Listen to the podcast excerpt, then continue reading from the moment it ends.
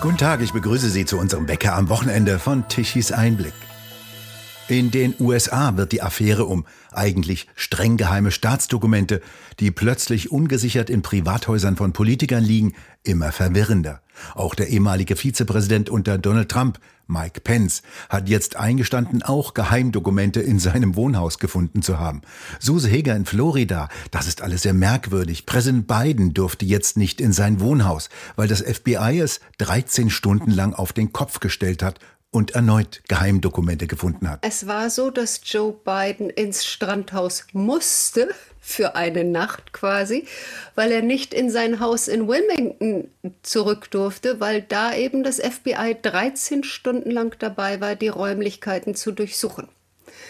Das muss man sich auf der Zunge zergehen lassen. Der Präsident darf nicht in sein eigenes Haus, muss in sein Strandhaus ausweichen die Journalisten fragen natürlich die Sprecherin des Weißen Hauses, die äh, Karine Jean-Pierre, was ist los? Warum fährt der äh, Präsident ins Strandhaus und nicht nach Hause, in sein normales Haus?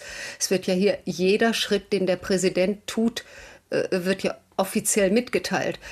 Und daraufhin war die Antwort einfach nur, es gäbe da keinen Grund für und man solle sich nicht äh, über alles mögliche Gedanken machen. Und am nächsten Tag musste die gleiche Karine Jean-Pierre zugeben, naja, es hatte doch einen Grund.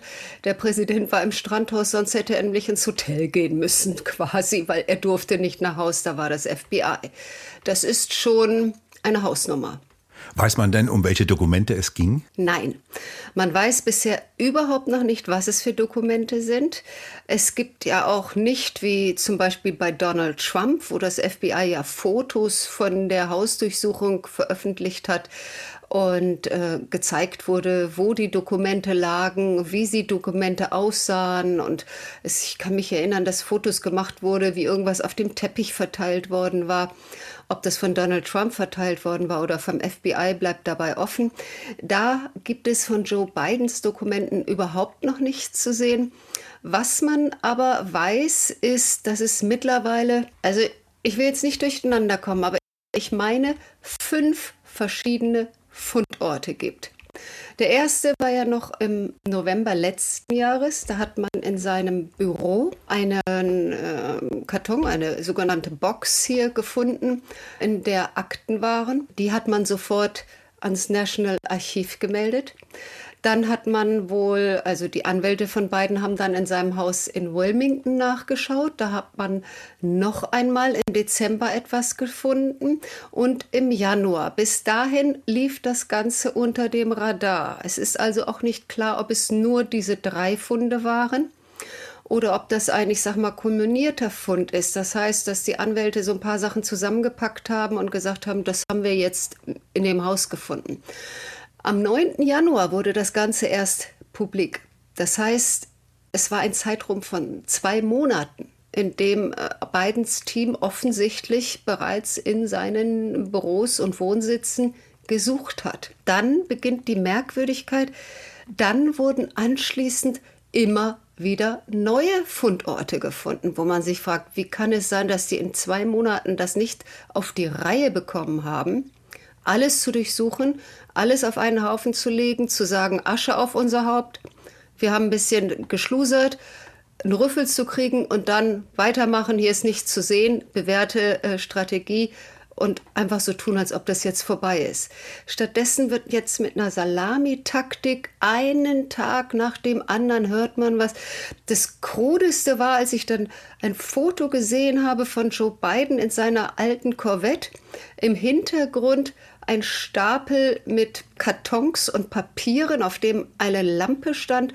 Und es hieß ja, da wurde auch was gefunden in diesem Stapel. Da habe ich noch gedacht, das ist doch jetzt eine Fotomontage. Sowas gibt es doch gar nicht. Das, ist, das, das kann doch gar nicht sein. Doch, dieses Foto ist echt. Es ist in der Garage. Direkt hinter der Corvette von Joe Biden sind geheime Dokumente gefunden worden. Weitere noch in seinen Wohnräumen unter anderem neben einer Box, auf der Geburtstagsdekoration stand. Das Ganze hat skurrile Züge mittlerweile. Es ist in eine Ebene abgerutscht, bei der man wirklich nicht mehr weiß, was wird hier gespielt.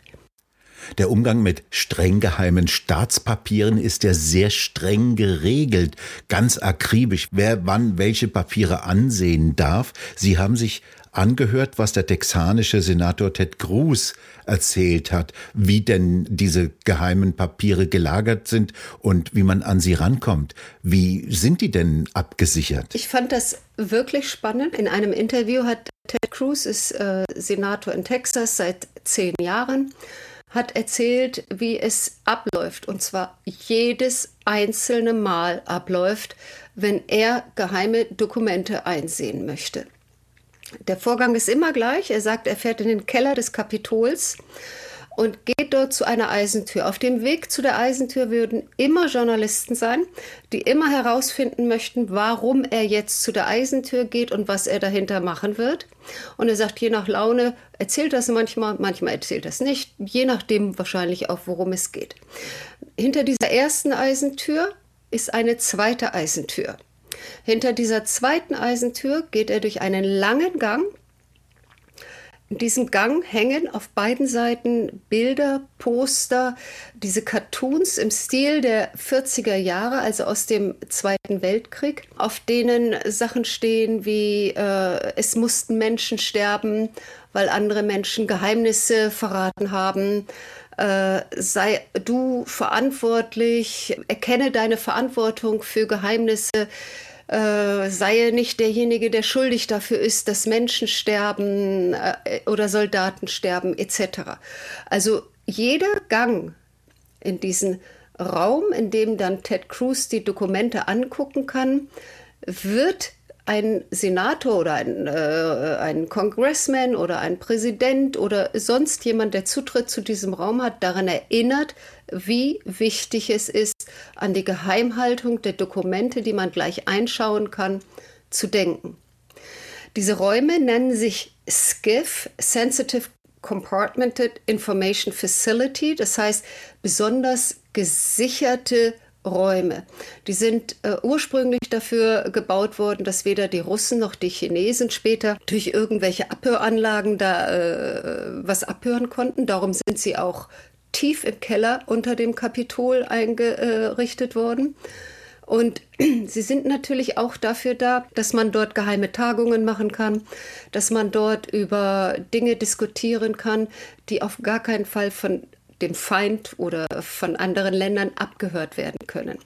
Und Ted Cruz hat das so beschrieben, dass wenn man durch den Gang durchgegangen ist, diesen langen Gang mit den Postern an den Wänden, kommt man zu einer weiteren Eisentür. Hinter dieser Eisentür ist die Eingangskontrolle. Dort muss man sämtliche elektronischen Geräte abgeben, sei es äh, ein Handy, sei es äh, ein Fotoapparat, seien es AirPods vom iPhone äh, oder auch die, die Watch, die Smartwatch, die man dabei hat. Alles elektronische muss abgegeben werden. Anschließend kommt man durch die nächste Tür in den Raum mit der Dokumentenausgabe. Und in diesem Raum sagt man, was man haben möchte, falls es nicht vorher bereits geordert wurde. Und man bekommt das Dokument ausgehändigt. Es wird eine Uhrzeit vermerkt. Es wird vermerkt, welches Dokument ausgehändigt wird. Er muss unterschreiben für jedes einzelne Dokument, was er bekommt, mit der Uhrzeit, wann er es bekommen hat. Und gleichermaßen bei der Rückgabe läuft es genauso, dass er jedes einzelne Dokument zurückgibt. Jedes einzelne Dokument wird wiederum ausgetragen und auch dort wieder muss er auf jeder Zeile unterschreiben, dass er es zurückgegeben hat. Also das ist schon ein Vorgang, der sehr abgesichert ist und wo man auch nicht sagen kann, ach, habe ich jetzt überhaupt nicht gewusst, dass das hier irgendwie geheim ist, das Ganze. Und Ted Cruz schildert diesen diese Räumlichkeiten, dieses Skiff, dieses, dieser äh, abhörsicheren äh, Kelleranlagen, schildert er so wie eigentlich eine, wie ein Großbüro im Keller. Das heißt, es gibt Räume, in denen sind Tagungen. Wir kennen zum Beispiel alle diese Bilder, wo äh, Obama zusammen mit Hillary damals als äh, Ministerin sitzt und sie beobachten, wie man gegen die äh, Taliban vorgeht. Das sind äh, Aufnahmen, die vom Fotografen des Weißen Hauses in diesem Skiff gemacht wurden.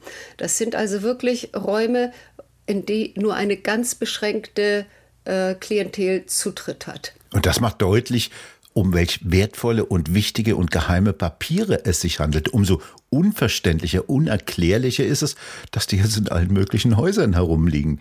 Was sagt das denn aus über Joe Biden? Das äh, sagt eigentlich Verschiedenes über ihn aus. Zum einen scheint er tatsächlich, ich, ich formuliere es mal nett, verschusselt zu sein weil er äh, hat ja auch mehrfach betont, dass er irgendwie gar nicht wusste, dass diese Papiere dort jetzt sind. Und ach Gott, ja, da auch noch was. Ach Mensch, habe ich gar nicht mehr dran gedacht.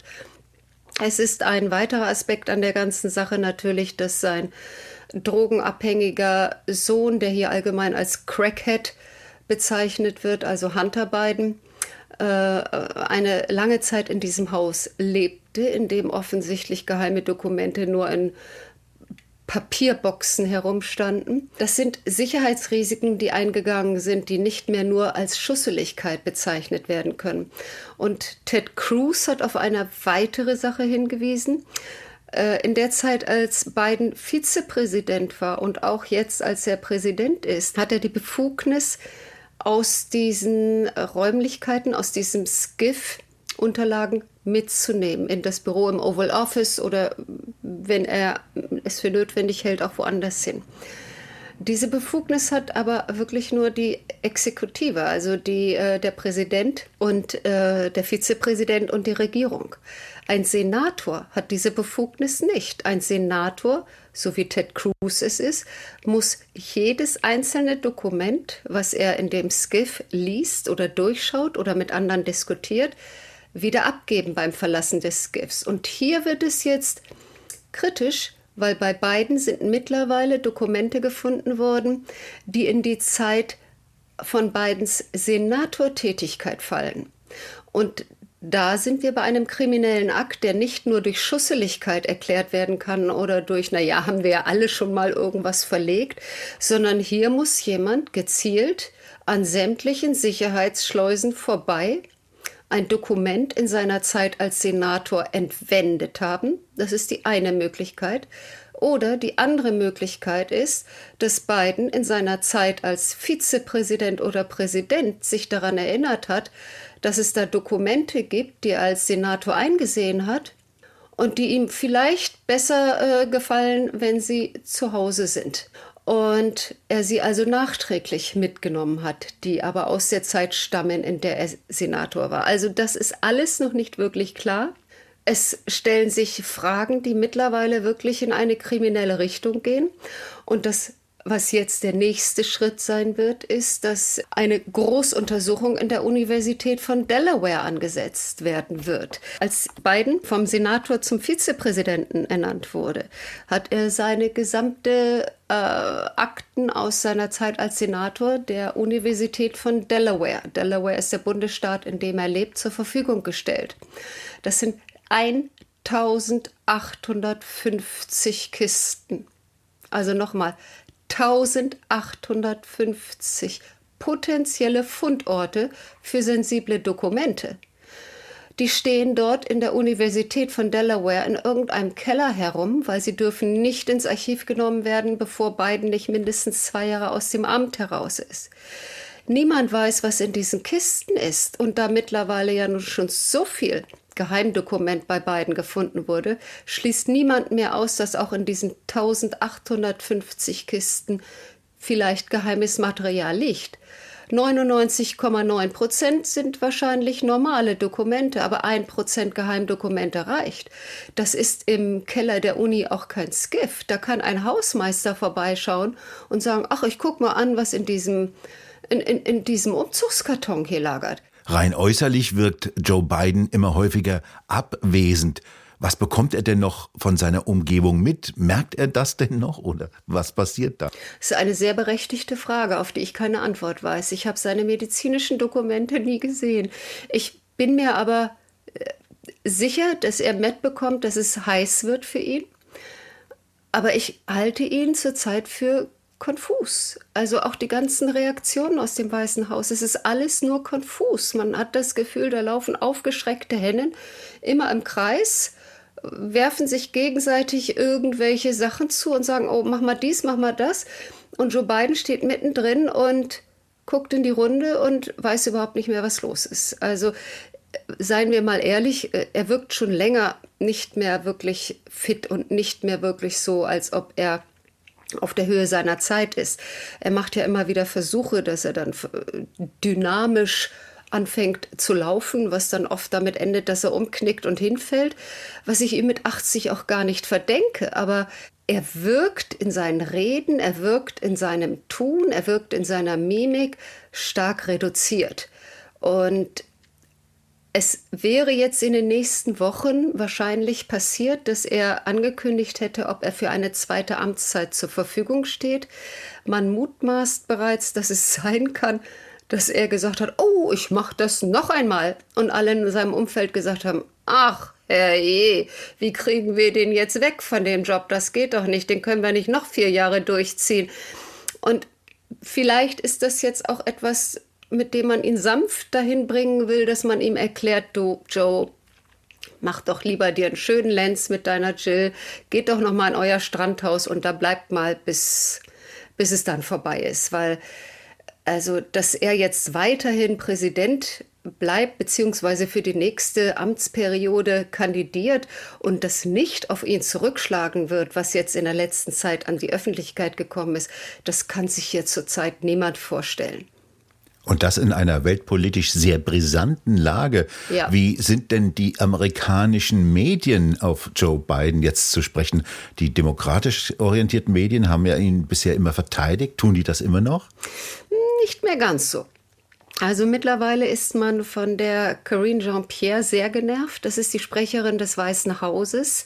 Ich persönlich frage mich, ob sie tatsächlich selbst ein Spielball ist und das verkündet, was man ihr sagt, weil sie keine Ahnung hat, weil sie nicht äh, informiert wird, was wirklich hinter den Kulissen passiert, oder ob sie einfach eine eiskalte Lügnerin ist, die den Journalisten widerspricht und sagt, nein, das stimmt nicht, beziehungsweise kann ich keine Auskunft zu geben. Da musst du dich an ein anderes Department wenden, da sind wir nicht für zuständig.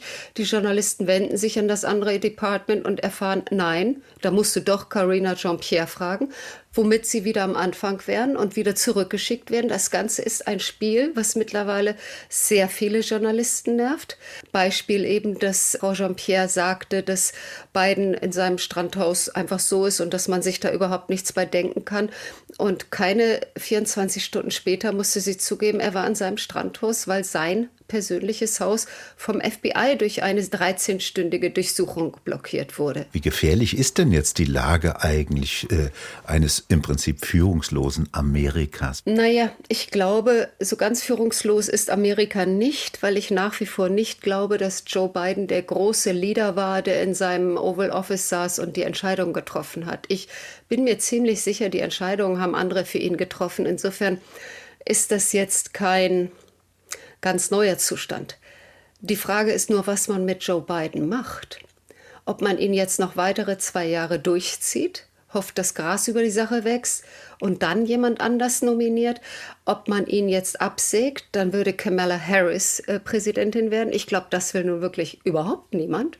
Also niemand, ich, ich, kenne niemanden, der sagt, das wäre super und das wäre die deutlich bessere Wahl. Also im Moment ist man, glaube ich, völlig hilflos und weiß nicht, was man tun soll. Dass die Strippen, die eigentlichen Regierungsstrippen, aber hinter den Kulissen weiter gezogen werden, daran habe ich keinerlei Zweifel. Es wird weiterhin entschieden, ob das die Richtung ist, die Joe Biden vorgibt oder nicht, ist mittlerweile völlig egal. Suse Heger, haben Sie ganz vielen Dank für diese Einblicke in die amerikanische Innenpolitik. Gerne. Viele Grüße nach Deutschland. Und bei Ihnen bedanken wir uns fürs Zuhören. Schön wäre es, wenn Sie uns weiterempfehlen. Weitere aktuelle Nachrichten lesen Sie regelmäßig auf der Webseite tichiseinblick.de. Und wir hören uns morgen wieder, wenn Sie mögen.